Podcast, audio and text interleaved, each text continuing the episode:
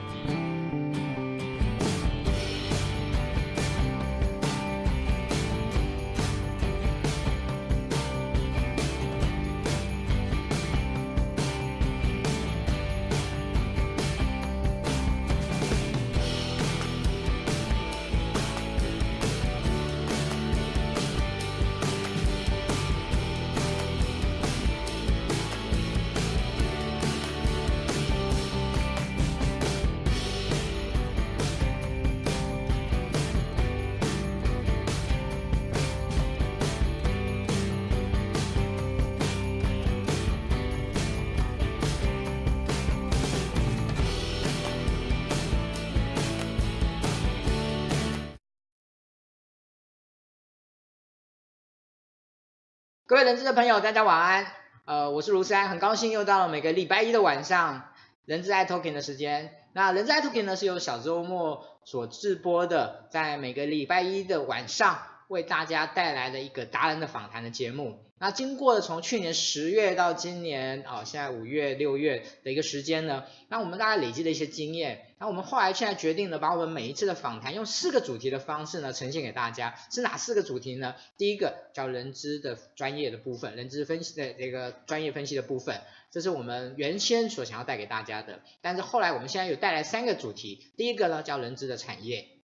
第二个就是我们希望能够分享一些人资产业相关的议题给大家。那第二个呢，就是我们今天会谈的有关于职涯发展、职涯分析的这个部分。那最后呢，我们会谈呃，就是我们另外一个主题叫做人书对谈，就是谈很多跟人资或者相关的一些书籍。好，这是我们简单的跟大家报告一下，呃，就是人在 Talking 在未来我们发展的一个主题的这样的一个系列的部分。那回到我们今天的主轴，我们今天谈的是职涯发展。那我们有一个非常经典的主题，就是我这人之职涯之道。每一次我们都邀请到非常高阶、非常有经验的前辈来跟大家分享这个主题。那今天我们邀请到谁呢？我们今天邀请到的是非常少数在台湾拥有两岸，而且曾经在大陆的陆气实际工作过的这样一个，我们可以把它称作是两岸的职场的专家啊，一个非常资深的 HR 的伙伴。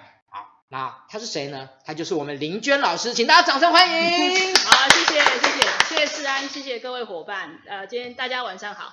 OK，呃，其实我们刚才看了一下哦，今天其实破我们的记录，你知道吗？在我们还没有正式开播之前哦，已经有超过三十个人在我们线上了。那我现在是看已经超过四十位了。真的吗？哦，对，那个其实我想应该都是您的粉丝啊、哦。没有没有，我没有对外 po。对，已经都是你了。没有光光 po 我个人动态上面，我翻到就一堆人来按赞，然后超过一超过一百多个一百多个回响，说准备要来看这个。所以我们今天真的是一个好。那我们今天这个主题呢，事实上我们会在一个很有趣的，刚刚我跟各位提到，就是这个两岸三地的这样的一个一些背景下面来谈很多我们今天想要谈的很多的内容。那一开始的时候呢，嗯，虽然我知道您已经很有名了，但是我相信今天可能还是有一些人是慕名而来，对您不是很了解，所以我们还是想要请您介绍一下，就从职涯的角度来介绍一下您个人好不好？先从这个角度。OK OK 啊、uh，我的职涯发展可能跟人家比较不一样，我应该有十年以上 HR Head 的工作经验。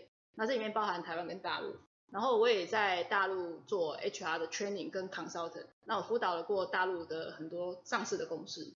那台湾的公司在大陆，我只辅导过流利工坊。哦，我大概都不做台商。那在台湾的话呢，可能就是都是帮大家服务，就是有什么问题可以问人家。那除了这个之外，我在二零零七年年底还在天下杂志跟我的一个好朋友一起出了一本书。讲大陆工作一卡通，好，这本书，呃，秀一下，秀一下，秀一下，这本书现在买得到吗？现在是绝版，但是这本书因为以后可能我们会再版，或是用在现在在现在大陆工作这么兴盛的时候，我想这本书对应该是始祖之一了吧？是是是，因为那时的工作就是因为工作性质的关系，所以就是把它呃很多人想要去大陆工作，可是不知道怎么去，或者是去要应该做什么，可能不了解，所以大概的呃。工作的性质从以前学校毕业到现在一直从事跟 HR 有关的工作，但是可能 HR 的工作里面的 function，我也做过顾问，做过培训，也做过 HR 实际的这个 handsman 的工作，也做到 HR 最高的主管。我觉得这个可能这个职业发展上面可能跟别人不太一样。然后想这些也今天很高兴来跟大家分享。OK，谢谢那个我我们就简称叫娟老师，叫我 Apple 就好了，叫我 Apple 就好了。，Apple 就好 OK，好，那我们想要。在谈一些比可能一些比较细节性的东西之前呢，我们现在比较 rough 来谈哦，在你的人资的工作里面呢，你到目前为止，你觉得最有成就感的是什么？呃，最有成就感不敢这么说，应该是说每件事情，我在做每件事情都是都是全力以赴。是。然后最有成就感应该是台湾我培养了一一群将才班的学生，就是他是新时代台湾的 HR，那当时培养他是十个老师一起。那我觉得这也算是一种呃不容易的，十个老师要合作，然后培养六十几个，到现在他们都表现得很好，这也是我们看到很开心的。是。那除了这个之外，我想我做过两岸的 HR 体系的整合，我觉得这个对来讲也是很困难，也是不容易做的。那、嗯、到目前公司来讲，它还是在运作，那我觉得这也是对我来讲是人生蛮重要的成就。但是说你说真正的成就，我觉得还不敢当啊，还在学习过程当中。您客气了。没有没有没有，是实在话实在，因为时代在转换。我觉得呃，成就这件事情，每一个人的定义不太一样。是。好，我觉得可能对我来讲，看到我们所做的事情可以帮助别人，或是帮这个企业正确去了解人力资源，我想这也是一种成就感之一。嗯，其实这也是我想要请教的，就是对您个人在现阶段你怎么定义成就这件事情？呃，我对于成就这件事情，不是在于你赚了多少钱，你有多少的名声，而是你过去所学的专业，或者是你过去的知识经验，可以帮助到多少人，甚至可以影响多少人。是，好，我觉得这才是成就的来源。好，不是来自于你在多少多大的公司，或者是在什么样的公司做到什么样的职位，那人生的阶段可能不太一样。好，我想我觉得我对成就的定义是这样。OK，对，好。呃，在这边我先那个，我每次都会忘记要提醒大家，就是如果你觉得我们今天的这个访谈非常棒，娟老师非常厉害，非常你赶想要让很多人知道，赶快帮我们分享出去，让更多的人能够知道。其实他现在没有时间听，他知道这个讯息之后再来补都可以。啊、是是是。OK，那另外呢，就是如果你有什么问题想要在今天呢来问问娟老师的话呢，那请你要把握机会，我们呢一样照惯例。问问题优先，啊，那个我们的回答我们会先把它搁在一边去，我们一定会以问题来优先。好，那我们谈完了这个成就感这件事情呢，我们就反一个局面来讲啊，反，呃，您目前为止有没有发生过一些挫折，或真正你犯过是一个什么样的？我们不要讲说错误了哈，就是是在您个人的经历里面，记记忆犹新的。哦，这个应该人生里面都遇到挫折，很正常啊。呃，我想应该我那一年考中山的时候，中山人管所的时候，曾经犯过一个错误，就是我把考试卷的答案写在封面上，然后呢，那一年我就从榜首直接掉下来。那一年是我印象中最最深刻的。然后后来隔年我又奋发图强，也没有啦，其实也就随缘啦，还是如愿的考上我的中山人管所。所以这件事情在中山人管所。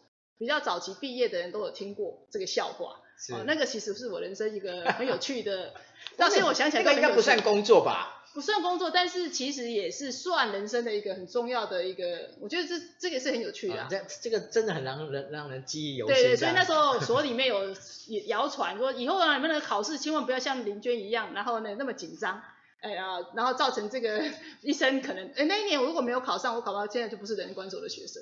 哦，这个也有很有趣啊。那工作上有没有什么失误的地方？呃，挫折感，我觉得当时我到大陆工作的时候，文化上的差异，还有生活上的适应，我想那时候是其实是会对我来讲是一个比较大的那个呃影响。可是那时候我其实还蛮正向的，我马上就用正向的影响力，然后把自己转回来。啊，当然还有那些有一些是 inside，就是当时刚好有一些情况，比如说我举例，我当时说，哎，去大陆工作三年啊，哎，三个月。如果不适应就想回台湾，哦，那一那一次真的很有趣。我在那一天我还记得那一天的时间，满三个月，我想说我满三个月，反正吃也吃不习惯啊，天气太冷啊，这些所有因素你都想得到。想到我回来好了算了，然后呢就在那一刹那，我想明天要满三个月，刚好跟老板辞职一下，说我准备回来了。结果在那一刹那，我竟然看到那个 Banku 的李匡尧，就是我们当时呃明基的 F 四，嗯，就是什么财务长啊。呃，业呃财务总，我记得财务长啊，还有 KYK 他是 CEO 嘛，四个同时让我看见，而且他还正向跟我微笑了一下，他跟我打个招呼，我想这一切是天意，所以因为他看了我一下，跟我微笑了，所以我就继续留在苏州工作。呃，这个是我觉得人生可能有时候你看起来是挫折，可是因为有天有些可能是老天爷给你一些讯息，然后从此你可能去思考一下，你人生就转转弯了。我觉得这也是。说挫折也是挫折，但是也因为这样，你的人生就跟以往不太一样，蛮有趣的啦。嗯，人生的人缘分真的很难说，很难说。我还记得他当时的微笑真的很值钱。嗯，我我现在收到一个问题啊，但这个问题我觉得是那个老师，这个是你安排了暗装吗？那个。那个慧敏说，请问一下老师，怎么能够永葆美丽青春呢？哦，这个这明显狗腿嘛。没有，其实应该是说，我今天才去一家客户那边，那个那个那个那个 CEO CEO 也看了我说，你到底几年次啊？因为我头发都没有什么白头发，然后呢，永远都是这这个样子。说十年前是长这样，现在还是没有变。我想应该跟我有去爬山，喜欢看呃吃美食，然后爬百越，还有游游玩游百国有很大的关系。哇，好，这这个是我人生的那个很重要的兴趣。OK，好，嗯，今天我们谈的是职涯，但是其实我在访纲里面，其实我希望比较挖掘一些您个人的一些内心的一些想法。啊，当然会像配合今天，其实我觉得这几年一个很重要的议题就是去对岸工作这件事情，好，我想把这两件事情把它结合起来，哦，例如说我们接下来我想要请问老老师的就是说，娟老师的就是说，在你个人认为，从你这样的一路走来，你觉得 HR 的核心能力是什么？呃，我觉得 HR 的核心能力，HR 的 level 有不同的阶段，是，好、哦，但是我觉得我 totally 来讲，我认为一个好的 HR 应该要有一个战略思考的能力，战略思考，哦，第二个就是说，这个战略思考能包含文化变革，这些都算是在战略思考的层面。第二个部分呢，就是 HR 的这个可信度，嗯哼，就是你做任何事情能不能让人家相信。这点在推任何的政策跟制度的时候是非常关键的。第三个部分就是 HR 对 business 的了解，就是我们对我们自己所在的产业的 business 的了解。第四个是你对 HR 自己本身专业的了解。如果你还有一个就是 HR 的 technology 的经验，我相信对你来讲这些核心的能力对你来讲是非常重要的。OK。那如果你说一个人的 personal 的能力，我觉得你首先你要有客户导向。第二个呢，你要持续的学习，因为现在世代变化太多了，你必须自己持续学习。第三个是你要能够团队合作，你要能团队合作，所以你客户导向啦、团队合作啦，还有主动积极啦，这些可能都是作为一个 HR 很重要的一个，我认为它的可 core competence 里面需要具备的。嗯哼。OK，这么多，如果选一个最最重要的，您觉得是什么？我觉得，如果以 HR 来讲，我觉得持续学习，不管是跟年轻人学习、跟资深的人学习、跟任何人都应该保持学习的心态。因为你只有持续学习，你会发觉你路走得越远，你其实看得越多，你会越谦虚，因为你知道人外有人，天外有天，呃，天外人外有人，天外有天。是。所以我觉得持续学习应该是终身很重要的关键。OK。嗯。如果对一个现在只有一年年资的 HR，嗯，他跟你说我要怎么样来发展我的专业，您会给他什么样的建议？呃，我觉得现在的年轻人如果要学 HR 的专业，其实我就是做中学，学中做。我觉得他会建议他去申请一个在职场上就是真的能够做 HR 的工作。其实所有所有的专业技术都可以在网络上自己买书自己自读自学。嗯。但我认为最快的方法就是要在那个场域上工作，然后遇到问题就赶快问。相双相对的专家，我觉得这个的养成的速度会最快。反而我不建议说你一定要去买买，直接只有读书，第一是书里面写的，我永远跟实际上还有很大的落差。我觉得只有现场在实际上工作的场域里面看到有问题碰到，去找书、找资源、找人可以问，就我觉得这样的学习速度是最快。嗯。在我目前看到有两种状况啊，对，有一种状况叫做还没有做 HR 啊，但是想做 HR，嗯，好啊，他问我他们会可能会想要知道怎么样学习成为一个 HR，那另外一种呢是误打误撞，不管什么原因，反正他后他就是做了 HR 了，对对，可是他做 HR 他自己很虚，他自己很知道很多内容，还还很多事情他专业很多不懂，他他这个时候呢，这两个您会给他怎么样不同？我觉得一个是误打误撞进了 HR 圈圈哈，这个其实要看说他为什么想做 HR。他认为的，心目中的认为的 HR 到底在做什么？他可以创造什么样的价值？一个是误打误撞的，一个是说我真的想进 HR，那我应该怎么做学习？想做 HR，其实像我常常会跟我学弟妹讲，如果你在学校念的就是 Master Degree 就是念 HR，我会反而建议他第一个工作不要做 HR，我会鼓励他先去 Business，先去 run 一遍，先去了解所谓的业务流程，会比较好。再回来，如果你真的想做 HR，你再回来 HR 的时候，你推出来的制度比较能够接地气，嗯哼，而不是说你在公司里面后面挂的 HR，但是你做出来的东西没有人 buy in。我觉得这个其实会对他来讲，尤其年轻人会有很大的挫折感。是，所以我会鼓励像这些学正统的人，应该要到前线去磨练一下，用自己的眼前眼呃，就是我所谓的现场主义，就是现场看到这些问题，那用你 HR 的专业可以怎么帮他解决问题？我觉得这个比较务实。从解决小问题开始，建立自己的自信，了解自己是不是真的适合做 HR。OK OK，我从这个观点来跟大家分享。好，那接下来我们问一些您比较个人私人的问题啊。您您当时去中国大陆的的一个时间点是在零三二零零三零四的时候。零三零四的时候，嗯、其实在 SARS 之后。SARS 之后，OK、嗯。以 HR 这个领域，我觉得算早。呃，应该算很早。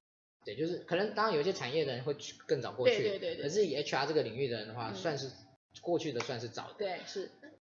那个时候是被迫的吗？也没有哎、欸，那时候其实我在台湾一零四工作，然后有一次就是这些事也很神奇，然后就有一天履历就叫我去 Thank You 面试，我想说，哎，那个我既然学 HR 对不对哈，那我应该去看一看这些大公司的面试流程是什么。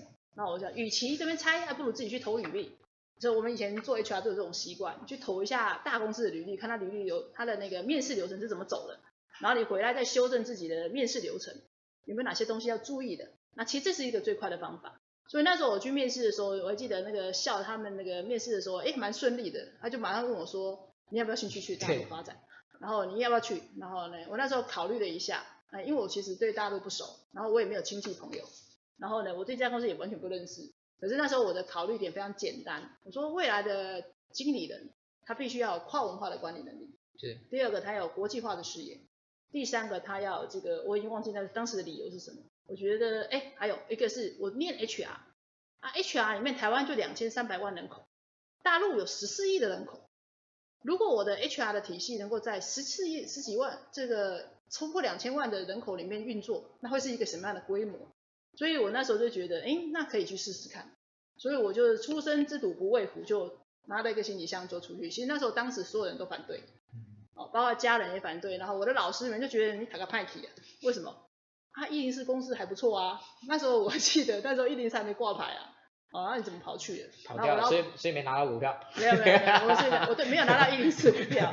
然后那个时候呢，我还记得我跟杨先生开会，他们也觉得很纳闷，他说怎么会忽然跑掉？那时候一零四也是不错。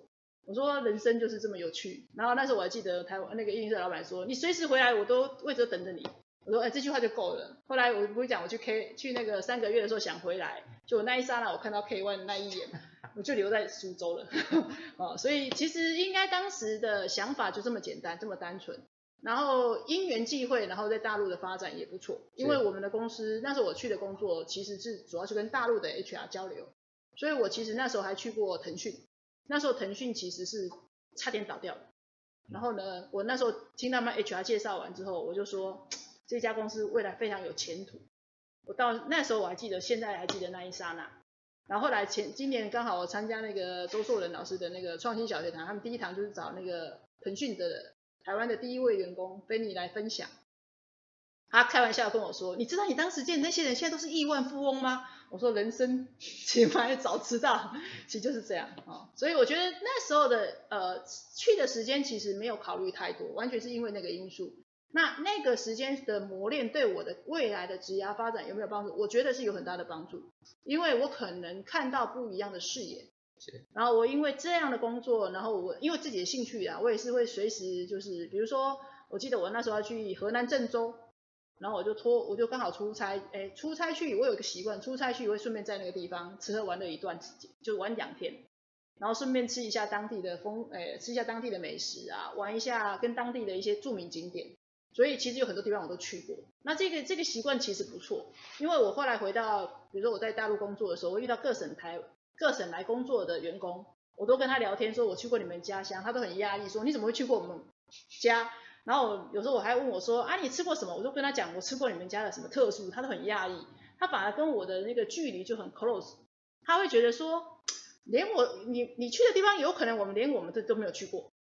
然后我们家吃每吃的东西你都知道，比如说我记得那时候湖北有热干面，干面是热的哈啊，他们就讲湖北热干面，你就大概知道湖北，你就知道哦，你真的是行啊来，所以那时候我可以讲出湖北的几道名菜，他们就觉得对我甘拜下风，因为以一个台湾人来讲，要吃过他们家的菜，然后吃过他们当地的省份的东西，或玩过他们的地方，其实是不容易的，是，所以也有助于未来我在跟他们沟通的时候，呃。更清楚他们的想法跟思考是什么，所以我觉得这个人生也可能因为性格的关系，因为工作性质的关系吧。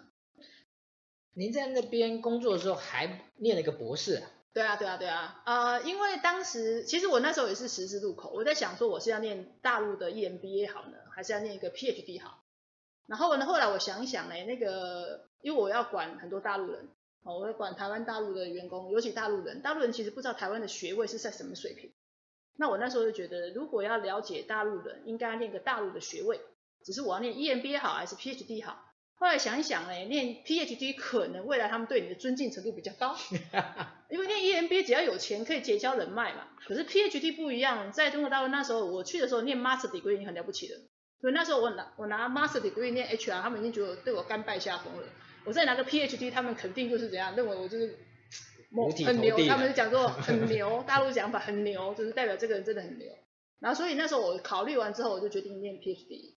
呃，了呃，念 PhD 当然也不是只是为了那个博士那两个字，而且重要的是透过读书的过程当中，了解中国教大陆的教育体系，还有他培养出来的人才，其实人才是从教育体系来的，所以你可以看出他们的教育体系下面培养出来的人才，跟台湾人才到底有哪些落差。我觉得进到他们的教育体系会了解的更深入。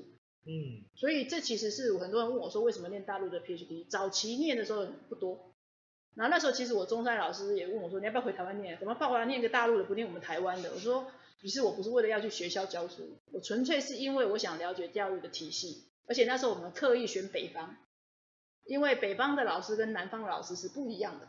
那我们比较常接触的都是南方，然后北方老师比较少接触。你发觉北方老师在指导你啊，或者是跟你吃饭的时候，很多都是先讲人，不是先讲事。那这个就是你在跟他深入沟通的时候，会有很明显的感觉。我觉得这也是一种很大的学习。了解，OK，很有趣吧？哈，嗯，念书可以念到这么有趣，也不容易。好，来，呃，这边有几个问题，我们先来回复一下。有一位伙伴呢，Leo 问到说，请问姚老师，未来还有将才培训班的规划吗？哎，目前不好，不没有办法确认呢。呃，以后有机会的话，跟请 follow 我的 Facebook。好，没关系我就这个，我在这边也也也很正式的跟邀请老师，如果将未来有这个需要的部分，将来培训班需要小周末协助的地方的话，就老师讲一声就好了。啊，好好好。鞍前马后，用用大陆的用大陆的做后的说法这样子。是是对是。好，那另外还有一位呃张先生他问到哈，呃这个问法有点特别，他说人事一定是人资的基础嘛？还是两者不一定相关？OK，嗯，这个问题，呃，人事是不是人事？人事我们，呃，应该是说早期大家对人力资源的了解，其实是从人事管理开始。是。所以我们是从人事管理、人力资源管理到人力资本的管理，那这三个的 level 是不一样的，但它统筹都在 HR 的体系里面。那人事强调的是 HRM，比如说人员的进出、入职、离职啊，这是属于人事的基本。那讲到人力资源，可能会牵涉到招募、训练、绩效、薪酬。人力资本它强调的是说，你怎么把这个人用好，发挥他的潜质，它更多的来自于文化，来自文化的塑造，来自领导力。那我觉得这是三个层次是完全不一样的。是，所以我想这个回答不知道有没有回答张先生的问题。嗯，其实这个问题有一点大灾问啊，但是我其实关系，我觉得那个娟老师今天这样的回答，我觉得应该已经有算到位了。嗯嗯。好，那接下来呢，我们来问一个，因为我们其实今天的是一个职涯的分析，所以我们就是从。刚开始前面的部分算是比较基层的部分，那我们现在比较问到是属于中层的部分。那中层的部分，当一个 HR 呢有机会升任一个主管的时候，嗯嗯，那他怎么去培养自己本身？我相信姜老师自己在这件事情上应该有自己的一个历程，就是当你升到一个主管的时候，那你怎么样去培养自己的管理职能？对 HR 这个角度。OK，从 HR 的角度来讲，我觉得不管是哪一个方群，其实他就是管理者。只是他的专业是来自，呃，有一部分是 A，就是来自专业部分是在 HR 的领域。所以以管理者的角度来讲，管理者应该具备什么样的能力？其实我认为 HR 主管都是需要的，包含我们讲的这个策略的思考，包含规划，包含所谓的风险控制，甚至我觉得还有很多口语表达这些解决问题的能力，这些都算。是。那只是在于他这个管理层他是在哪一个 level？比如说 HR 主管里面有 level。基层的 HR、中层的、高层的，那不同的 level 的管理的职能，它是不一样的，但是它都必须对于 HR 这个所谓的专业技术都是熟的。专业技术指的是什么？招呃训招募啊、训练、绩效、薪酬，这是他的基本功。哦，那他的管理能力需要什么？根据他的 level 不同，他的思考的角度就不一样。嗯、所以我想我也会用这个方式来跟大家定义所谓的管理职能跟 HR 之间的关系。是啊。您个人会认为管理职能在 HR 的主管这个所拥有的现况来讲，您个人会认为是比较薄弱的吗？呃，比较薄弱，这个问题其实我没有办法去确认的哈，因为呃，其实我们台湾整体来讲，对于管理者的培养，其实一直都系统化不足。是。哦，所以这变成你的管理者在养成的过程当中，其实就根据你自己自学的能力，甚至啊，有些公司他可能没办法给你一个一套完整的培训，所以你在学习的管理过程当中是边做边学，边摸索。那同样的东西对 HR 来讲，我认为他也是这样。他如果今天进到一个比较大的公司，可能还有比较完整的管理者的培训。可是如果他进到一个比较中小型企业，可能他自己的受训练的完整都不够。所以呃，我觉得这个问题是比较难去界定，说到底他训练到底多还少。我今天问题很多。，OK？、是，这个应该会破我们今天破我们记录这样子。好好好，欢迎欢迎欢迎，难得难得来。呃，慧敏又问了一个问题。他说做了十二年多的 HR，还可以怎么接地气？还可以怎么去 business 第一线吗？OK，我认为没有所谓的做几年的 HR。今今天任何在不管在 level，我看有很多高阶主管，他也会下到最基层，因为你只有亲自去走现场，观察现场，你才知道员工的问题是什么。所以跟你做几年没有关系，跟你想不想去接近我们第一线的员工。那这才是关系，你有没有用心真的想要去帮他解决问题？所以跟你做几年没有影响。是接地气最好的方法就是直接到前线，听听员工的心声，然后问他们我有什么可以帮你的。我觉得这是最好的接地气的方法。OK，好，那这位伙伴 Ada 呢，他想要请教老师啊，他说蛮多人说啊，做人资最后就是要成为主管，那如果没有成为主管，是不是就不算是一个成功的人资？好像感觉蛮多人就是这么想的，啊、嗯，我现在是原话表达了哈。嗯嗯嗯。呃，我觉得其实也不是只有 HR 啦，很多台华人企业里面都认为做专业不值钱，做主管感觉哎高大上，嗯，有权利，名片印起来好看，好像钱也比较多，可以指使别人。其实有很多人华人企业里面都不管是不是 HR 这个领域，都认为做主管比做专业好。可是，在西方的世界里面，可能认为专业才是真正值钱的地方。所以其实为什么台湾会推一个叫做双轨制、双生涯发展路径？其实真正做专业的人，他其实一个一个告诉你这个答案，其实就解解决了很多的问题。所以不见得做管理一定有出息，会有未来，而是你本身适不适合做管理。你对人的看法跟对事的看法，其实每个人感觉是不太一样的。但如果说你因为我自己就喜欢自己 hands on 做一些实实际的东西，可能你做专业的东西是适合你的。但如果你要从专业走向管理，你是必须要有管理的思维，就是你整个换脑袋。以前你自己做就可以了，现在基本上你要带一群人完成那个目标，那是需要经过训练的。是。那其实我刚刚一开始有提到，台湾很多管理者是没有接受正统的培训，所以你会发觉他在行进的过程当中，他会有一点看起来是不太像，哦，很可惜。哎，所以我们可不可以这么说，就是 HR 本身的管理能力不足，其实是。是浓缩的台湾企业本身的管理水平不足的，它只是其中的一组，其中的一个。对，可能这种缺乏本身缺乏管理的思维的 HR，他可能对于企业的的这种管理思维的引进，也可能会比较没有那个 sense。对，有可能。呃，我我我我们在我们当年在念研究所的时候，我记得我的学分是一呃很我要修武馆，武馆的学分都必修。包含所谓的这个所谓的，如果人力资源管理之外，我要修行销管理、资讯管理，呃呃，财务管理，财务管理这些都是必修课。你没有修过这些课程，其实你只有念人管是没有用的。所以其实我们当时毕业的时候，老师都跟我们说，你不应该定位你只是人力资源管理毕业的，你应该说你是气管毕业的，而且你是五管必修。而且我们那时候学校要求是五管都必须修才可以毕业。所以我们那时候学分我已经忘记了，因为毕业太久了，已经有点忘记我毕业都的那个时候学分数是多少。不过那时候就很清楚，一定是武馆必修。嗯，所以如果你那时候有修过武馆，你会知道整个 business 的 flow 会比较清楚。那我刚刚提到那个是不是一定要成为主管？我其实认为不见得要成为主管。但是未来不管是未来还是现在，应该你把某一个领域做到专精，专注在某个领域把它做到最好，就是人家一想到这个就只有你可以解，我觉得就你就出头天了。嗯，并不是你什么东西都会。反而是今天我想到什么什么，我就只想它。比如说我今天想要买书，那我可能就上 Amazon。哦，我觉得阿里巴巴，我为什么觉得阿里巴巴很重要？因为它可以在上面做交换。为什么想买东西会找便宜的，会找淘宝？其实就是你的品牌形象已经升值在消费者心中。那我觉得走专业路线的人应该要这样思考，就是你要在那个领域做到专业跟专注。我那时候就提出两专，嗯哼，专业的东西做到你只专注在这个领域上做到最好，人家一想到就看到你。那其实你不见得要做管理者。哦，想我想我的想法看法是这样。OK，谢谢娟老师哦。那其实我接下来要问的问题呢，其实跟这个部分是一直延续而来的。我们刚才谈的是管理。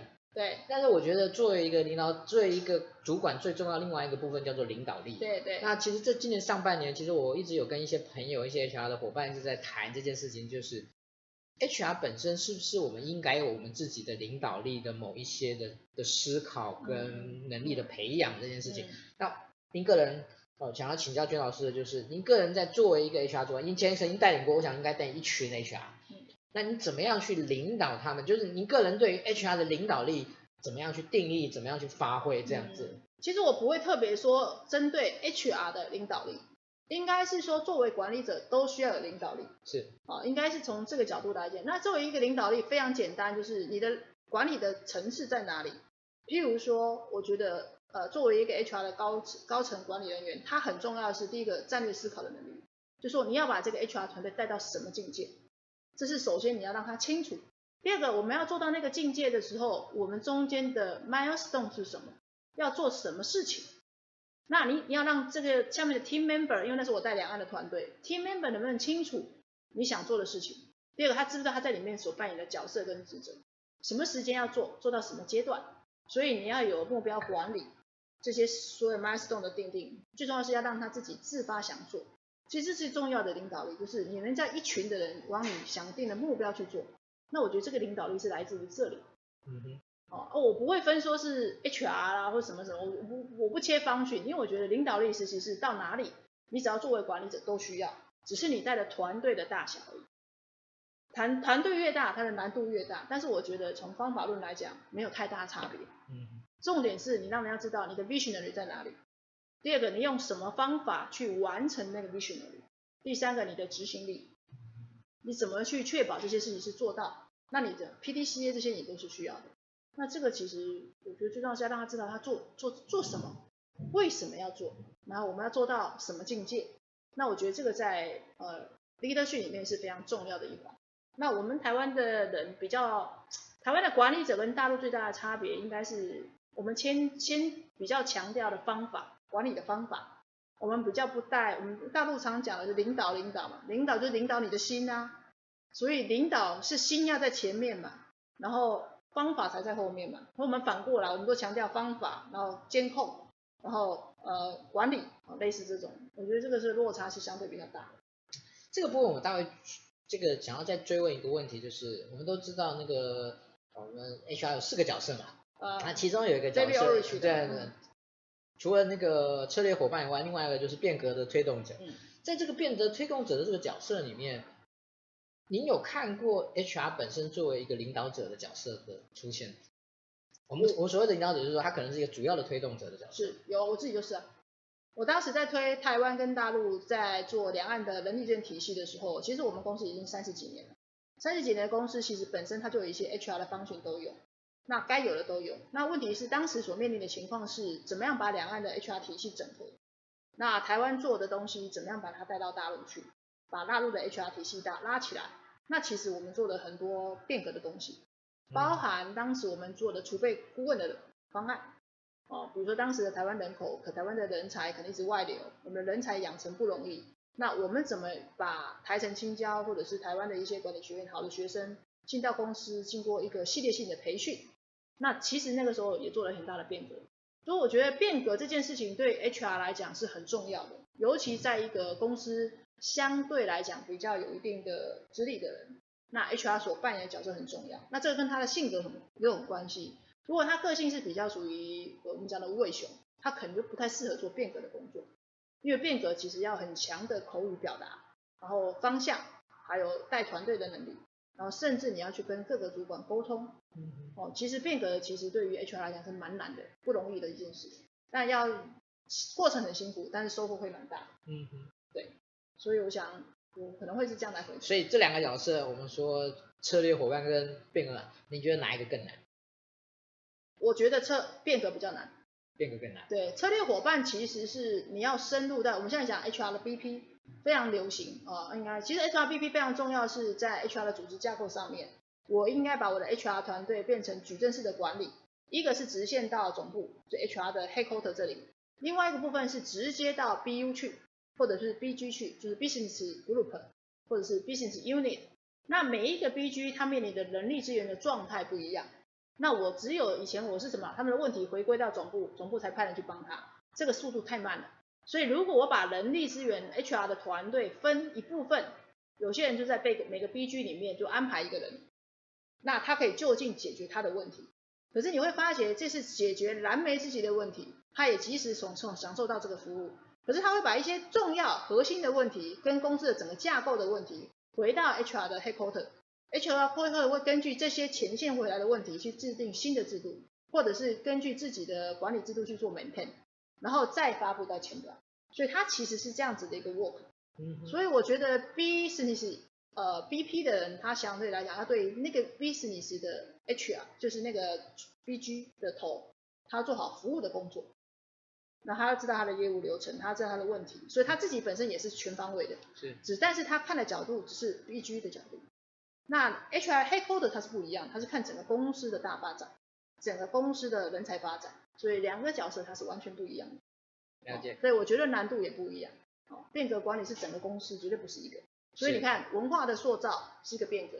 呃，我们讲推绩效也是个变革，新手管理也是个变革，甚至推到 ERP 系统，我觉得像 HR 的 technology 现在用无脸的那个那个辨识人脸辨识的嘛，它也是变革啊。因为未来可能这些都跟 high tech 有关系，是，我想任何一个只要愿改变它现有的东西都是变革。哦，我想大多数人对变革都会比较排拒。所以我可以这么说，一个 HR 不一定能够成成为这个策略伙伴，但是呢，其实成为一个变革推动者的角色还蛮多的。呃，有很多机会，但是成能不能成功不一定。OK，因为变革管理者他其实有一个很重要的一个角度，我们叫做。我简称这个十六真言。第二个就是人上人下，你要能够跟上面的沟通，你要跟下面的员工沟通，因为变革是一个方案。第二个你要人左呃人人上呃人外人内，外是什么？你要知道内部的情况是什么。第二个你要知道外部的情况是什么。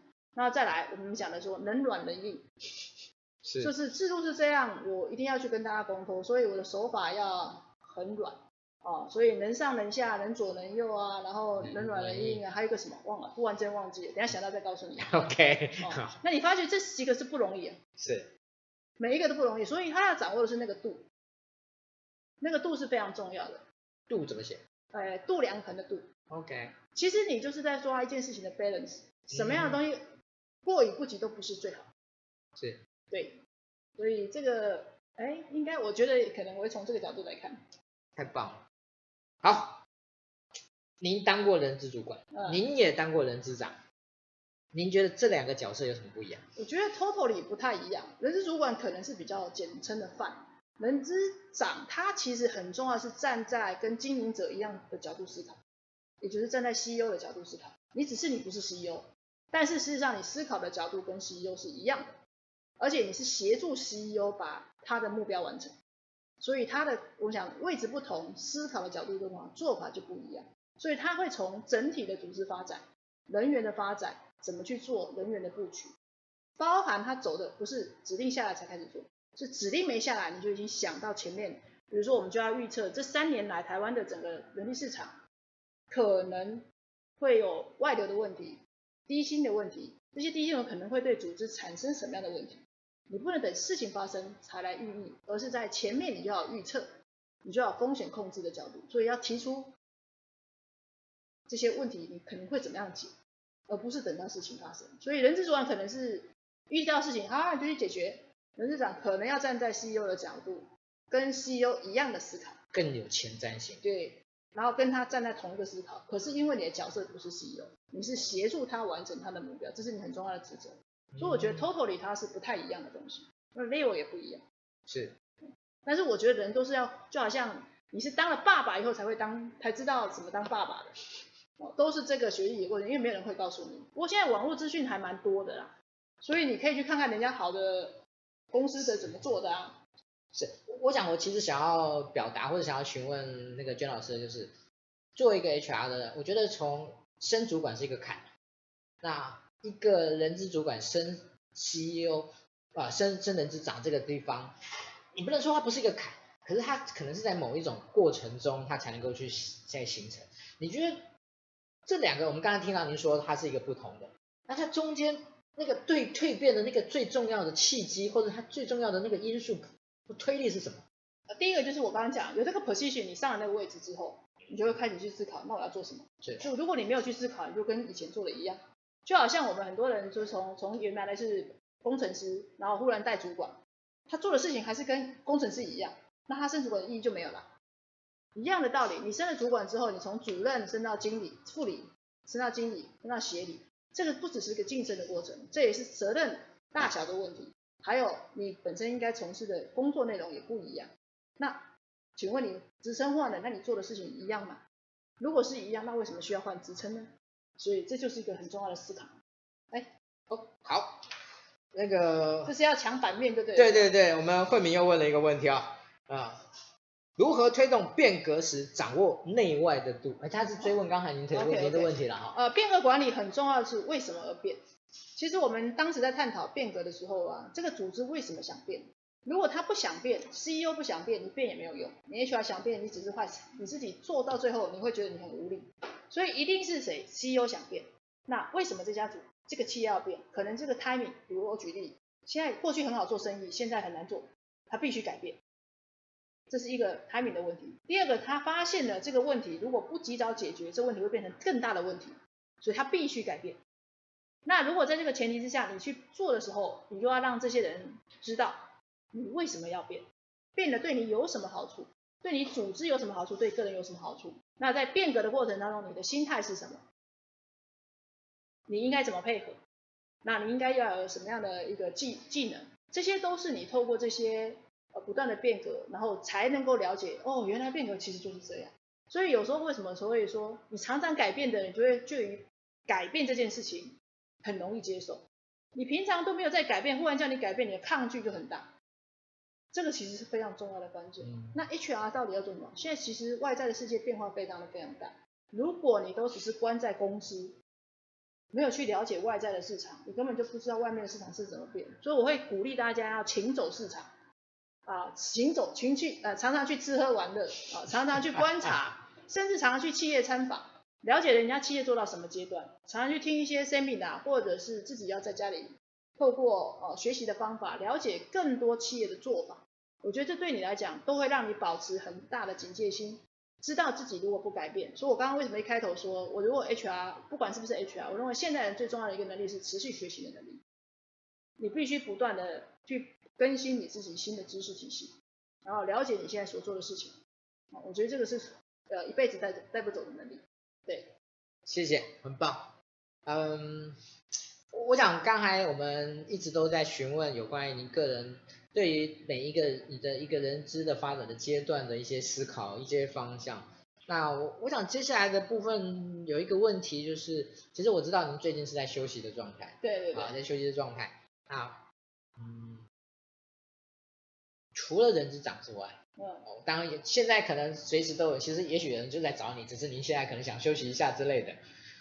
撇开人资长这个工作，您觉得您还可以做什么，或者您最想要做什么？呃，这个问题其实也不是你问我，我自己也在常问自己。其实我觉得，哎，哎，我我的特我的跟可能跟人家不一样，我不会觉得别人要做这个，我就一定要做这个。我不会说人家都是往那个方向走，我要跟大家都一样。我我比较会去听我自己到底能做什么，这个我想做什么，还有我能做什么。所以其实很多人问我说，你可以做什么，其实我常常觉得我应该没有设限的。我觉得人生不要把自己设限，你只能做这个。虽然我一学习呀、工作啊都跟 HR 有关，也许哎未来可以从事很多跟 HR 没有关的、啊，我觉得也挺挺好的。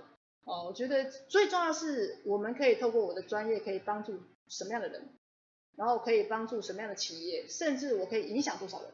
那也许这也是一件事情啊。像思安你现在做的事情，我们刚刚在聊天嘛，这其实不容易啊。八九年做到这个阶段，要坚持，我认为是坚持啊。他说不是坚持，是因为觉得很快乐。我可以在镜头哭一下给大家看吗？没有，开玩笑。可以啊，可以啊，可以啊。这个心酸只有自己知。但是我觉得这个其实要有很重要的使命感，这个使命感是背后很重要的支撑的力量。哦啊，只是每个人可能不一样，可能有的人会表现在台面上，有的人就不会。像我绝对是没有在台面上。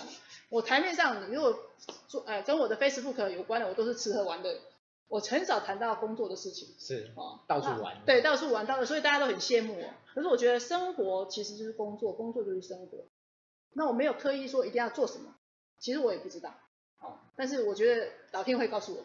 所以，就好是你现在有点虚答哎，虚答没有是真的，我是真正的讲这个实际话，就是我其实可以做的东西真的蛮多的。我我我知道您可以做做很多，我是说您会最想做的是什么？我说跟你讲，我真的也不知道。好，我已经逼问三次了，所以没有用了哈。对啊，但是我觉得最重要的是，我会去思考的是，我可以帮助人家做什么。是啊，我比较不考虑说自己可以做什么。其实我一直都觉得，人不要把自己设限，你只能做这个，其实是你自己把自己框住了。那只要你觉得做这件事是有，就是利人利己，我可以帮助到别人，不是，并不是以帮助自己为主，以帮助到别人，你其实从别人那边 feedback 你会得到很大的收获。我觉得这其实是可能是你的来源。那说实在，我真的也不太清楚我到底以后要做什么。所以不是只有你问，所有人很多人都问过我。其实我很早之前就很多人说你就很适合创业，可是我说我不爱啊。我觉得创业是一件很辛苦的事。如果创业的话，我可能不能吃喝玩乐，所以我选择不创业。啊，类似这种的，我觉得心里面大家应该清楚自己要干嘛。啊，但是前提是，我还是觉得人生不应该把自己设限。然后人生有很多可能，你想做就去做。所以你看，我有出书啊，我也做过培训，我也做过演讲，然后，哎，我好像能做的事情还挺多的。斜杠蛮多的。我斜杠蛮多的，然后包括很多人跟我聊，说你不是看起来不像正统的 HR，就说我的我的基因里面可能，我跟行销我可以跟他聊行销，我跟研发我可以聊研发，他们都觉得太讶异，你到底是会什么？我说，哎，好像也没什么涉嫌，因为你把你的呃框架拿掉了，所以你其实就有无限的宽广。那反而就变成你是跨界的，你从这个跟这个连接又有新东西，所以 A 加 B 加 C 可能会创造 N 个组合，所以我没有觉得一定要 A，只能选择 A。是，哎，娟老师，我今天可不可以偷袭你一个问题啊？你说一没有在答案里面。对对对，我今天可不可以偷袭？可以啊，可以啊，问问看，我看能不能回答，我可以不回答。可以不回答，可以不回答的。啊。呃，HR 大概有七成是女生。对。差不多吧。对对对。啊，我自己的观察哈，因为我真的认识，我算认识 HR 蛮多的。七成应该不止吧？我说保守估计。可能只有百分之十是男的吧？保守估计啊。OK OK。可是我我就是我发现到，就是 HR 这个未婚的女性其实越来越多。其实应该你是因为你现在在做人资小周末，所以呢，学理上有个叫做选择性注意，你只关心 HR 这个族群。其实 应该说全部都是，应该都是这样，是整个台湾社会，不只是在台湾，大陆也这样。是。大陆其实，尤其他们叫做大龄青年，是，就是已经到了一个年，因为大陆的晚婚是二十二岁，二十二岁就晚婚，你在台湾很难想象，所以大陆现在是这样，但是他法令是这么规定的。但是事实上，现在其实很多应该是，呃，受美国教育的影响，还有整个资讯化的程度，其实很多人他自己知道到底要干嘛。不不应该不会说，我选择这个就只能做这个。所以我想，很多未婚的不见得是 HR，应该是说整个大群体里面来讲，有很多人选择不结婚，或者是养养养宠物当做小孩的，哦，甚至呢顶客族不婚的，这些其实在我们周边都蛮多的。所以我觉得未来心理系是很重要的一个学系，你一定要保持很正向的思考。因为现在有太多社会化的社社会的现象、社会的问题。你表面我常常在讲，HR 做久了，看起来表面上都觉得人模人样，长得很帅，事实上心里有什么状态我们都不晓得，而且都是隐性的炸弹。是。哦，这个其实我觉得，哎，可能不太一样。所以应该是你都在跟 HR 联络，你都才注意到 HR。那因为我想真的是如如您所说的，就是因为我认识的都是 HR 嘛。那 HR 又是女生居多嘛，嗯、所以我觉得你很幸福啊。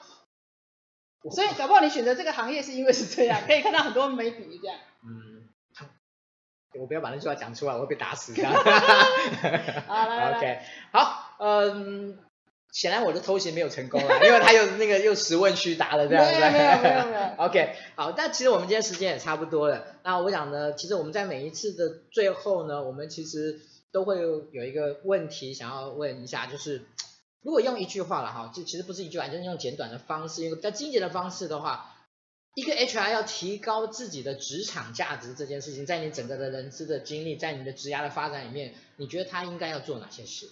哦，我想说，过去 HR 给人家的感觉就是低头做事，是哦，低头很多，我觉得他要现在要抬头，让大家知道他在做什么。所以你要让 HR 的行销，让大家知道 HR 到底可以帮你什么。我想有很多人对 HR 的不一定是正确的理解，他一直也觉得 HR 都是 HR 搞的，实际上 HR 可能背负的他是资方的这个刽子手。哦，可是有时候本意并不是这样，但甚至有时候，比如说 HR 可能跟老板做的这个建议，老板坚持还是要照这个方式走，那最后他没有调整，所以产生这个落差是比较大。就我觉得不只是要低头做事，应该要抬头，让很多人知道 HR 可以帮你什么，那人家才会看得到你的价值，你也会做起来有价值，否则你会觉得我每次做这件，我就觉得我自己好委屈哦。哦，事实上我觉得这个委屈是来自于你的方法可能不一定是正确的。第二个，你的呃，看法跟角度，甚至你在跟大家说明的时候，我觉得都是需要精进的。所以我常常讲，HR 需要懂专业专案管理，HR 必须要有很好的口语表达能力，甚至你的简报能力，这些过去你可能都不强调的软性技能，这些都是你需要的。你只有透过这种方法，让大家知道你在做什么，你可以帮助他什么，可以帮助他产生什么样的效果。我觉得你越做，你会觉得越有价值。那我觉得 HR 如果长远来讲，你要从事 HR 的工作，你至少要有价值，这件事情是非常重要的。你要抬头让人家知道你在做什么，你可以给他什么帮助，甚至你可以给他什么样的资源。那我久而久之，我发觉现在很多人对 HR 的认知跟以前不一样，以前都会认为是人事啊，那怎么就出勤发个管我上下班出缺勤，现在这些都已经不需要，反而是说职业生涯你有问题，哎，履历帮我帮你看看。然后你的能力应该哪个地方强化？那上建议你是上什么课程？然后上完课程之后，我就会告诉他你应该做什么什么。那其他就觉得，哎，这个也很有帮助啊。甚至我们常常帮我们以前离职的员工啊，然后他履历呀、啊，给我看，我帮他改履历呀、啊，我帮他改履历啊。你看这个这世界已经变成这样了，还是会把他履历说，哎，我这个员工哈，以前离职的员工很不错，我觉得他去你们公司很适合，还帮他把履历直接送到 HR 主管那边去。你觉得这样子他录取的几率高吗？高太多了，因为他去大海捞针根本就捞不到，反而我们帮他推荐进去那一家公司快很多，所以我觉得这也是我们可以用，我们对这个员工很了解，那我们可以知道那个企业在需要人，可以帮他转介，那其实这也是一个看出，哎，你觉得你做的 HR 是蛮有帮助的哦，所以我想职场的价值应该是来自于你所做的事情能不能让大家觉得对自对别人有帮助，最后才能帮助到自己。我想价值，这样价值是来自于这里。谢谢我们娟老师啊、哦，呃，其实我们今天访问的整个过程，其实我想要跟大家表达的是，呃，其实我们觉得，我觉得职场就是职务跟身份的结合，你整个的历整一个人的职涯的历程，跟我们刚才所提到的一样，就是。在这些过程中，在每一个阶段，你要怎么去突破？你要怎么样？那我，所以我们今天用的一种比较是从从下而上的这样的一种发展的过程来请教老师，来请老师来做这样的一个分享。好，那我相信今天如果你从头听到尾的话，你应该会对，不管你今天是在哪一个位阶，你今天应该都会在每一个位阶所询问的问题，老师的说明里面，你可以有一些收获。有一些你自己可以去思考的东西，当然你如果很呃，你还是从头开始的，那你就可以自己去想哇，我的未来是什么样哦，这些都可以作为您作为很重要的一个参考。那今天真的很棒，我觉得完全达到了我们这个主题想要表达的一个方式，真的很谢谢老师。老师说这个我们就是闲聊给别人听，其实闲聊也有很有架构啊。我知道，没有没有没有，闲聊，聊那博士不是白念的嘛？是是是是是，，OK，所以真的谢谢老师，谢谢谢谢谢谢谢谢谢谢谢谢，希望对大家有帮助，谢谢谢谢。OK，好，那后面的部分就是我跟大家的报告的时间。那呃，在接下来的时间里面呢，我们在这个礼拜天啊，在这个礼拜天呢，是我们的那个直播实战班的部分，那就是我们小周末呃这个人资 iTalking 的指导直播的指导老师莫妮卡老师帮我们开的一个课，如果呃我们持续的招生中，如果欢迎您一起来参加。好，那另外呢，在下个礼拜二的部分的话呢，是我们的创造力领导第五项修炼的一个月聚会啊，这个也是我们非常历史悠久。含金量非常高的一个活动，欢迎你来参加。那在六月十四号的话是我们的新竹小周末，那我们这次邀请到的是赖俊明老师，哦，他今年呢，我是特别要求他多播一点时间给大家，所以呢，我几乎有安排他到每一个地方。他上个月是在台中，这个月呢，我把他安排在新竹，啊、这样才公平了哈，不然的话，有人会有人会觉得我不公平，这样子都只排在台北而已。好，那我想，呃，在另外二十一号呢，我们有人资桌游社，好，这个也是大家非常喜欢的一个活动。那这个是我们的活动的部分。那感谢新网红直播帮我们的一个技术的指导，这是我们每一次都要跟大家作为一个道谢的，因为真的给我们很多的帮忙。好，今天我们丁丁老师也来我们现场来指导我们。好，那我们下个礼拜要谈什么？下个礼拜呢，是我们一个特别的节目，在下个礼拜呢，我们跟序列就各位所知道的 Sunnet 那做了一个，他们在这一次呢，呃，有派遣了他们的一位非常一个他们公司非常重要的员工，那个刘依林博士到 ATD 去受去参访这一次的活动。那再回来以后呢，我们他来邀请小周末一起来合办这一次的直播，所以我们下下个月呃下个礼拜的直播呢，会是一个。一个半小时的一个比较长的直播，因为我们需要可能需要谈的内容会比较多一点。